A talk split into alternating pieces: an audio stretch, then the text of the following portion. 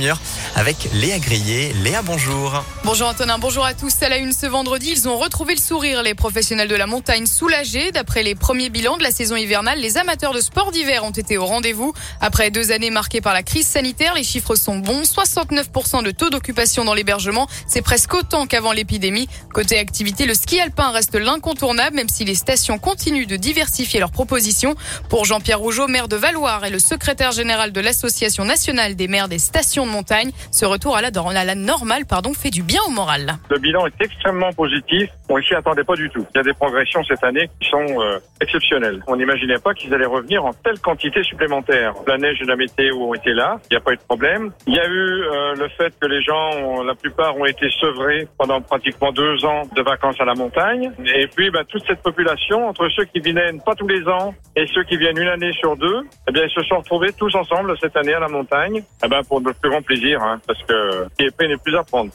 La montagne est restée cet hiver la destination privilégiée pour 25% des Français qui sont partis en vacances.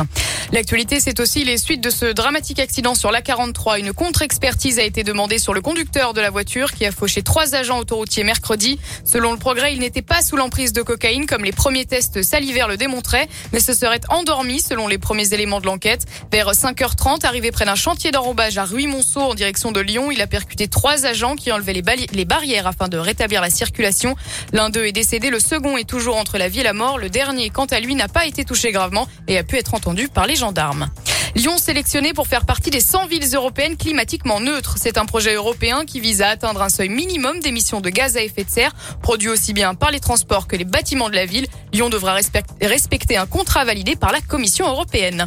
Il avait le choix entre New York et Villeurbanne. Jacques Lang, l'ancien ministre de la Culture sous François Mitterrand, fera le déplacement près de Lyon pour célébrer la capitale française de la culture à l'occasion de la fête de la musique le 21 juin prochain. Sa visite suit de quelques mois celle de Roselyne Bachelot qui était venue en janvier pour Et un week-end qui s'annonce encore chargé sur les routes. Bison futéise le drapeau vert dans la région, mais il risque aussi d'y avoir du monde, notamment sur l'A7 dans le sens des retours. Dernier jour de vacances pour les élèves d'Auvergne-Rhône-Alpes. Dans l'actualité également, augmentation du SMIC à 1400 euros net par mois, retraite à 60 ans, planification écologique, sixième République, mais aussi non-respect de certaines règles européennes.